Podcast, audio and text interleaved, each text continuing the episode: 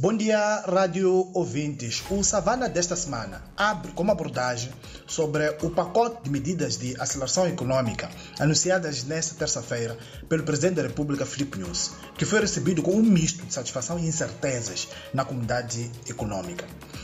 As 20 medidas governamentais chegam depois do acordo para o regresso do Fundo Monetário Internacional, após o desanuviar da tensão provocada pelas dívidas ocultas e nas vésperas de um importante facto político, que é o 12º Congresso da Frelimo, que tem o potencial de ditar uma correlação de forças entre os vários grupos internos. No outro campo, estas medidas são também vistas como um manifesto político de Filipe Nunes para os próximos embates políticos.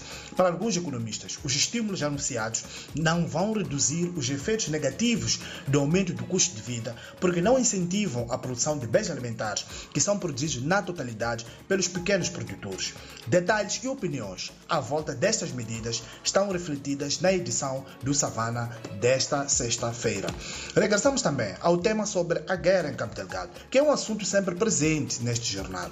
Depois de perder a célebre base Catupa numa mega operação envolvendo a Força Combinada de Moçambique, Ruanda E África do Sul. Em menos de um mês, os insurgentes estão agora a se desdobrar na parte oeste do distrito de Macomia, junto a Muidumbe. A base Catupa foi recuperada em julho último. O anúncio foi feito no dia 14, eh, na cidade de Pemba, pelo presidente da República, Filipe Nunes, numa visita à província de Cabo Delgado. Detalhes também sobre este tema estão na edição de hoje. Ainda sobre Cabo Delgado, o presidente Filipe Nunes colocou pressão sobre as empresas envolvidas nos projetos de óleo e gás, ao afirmar na semana passada de que o terrorismo não vai acabar e que por isso há necessidade das empresas que exploram os recursos naturais na província de Cabo Delgado voltem ao trabalho. Esta afirmação está a ser largamente questionada por analistas e pesquisadores que acompanham de perto a situação naquela província do norte de Moçambique. Detalhes sobre este tema estão também nas páginas do Savana de hoje.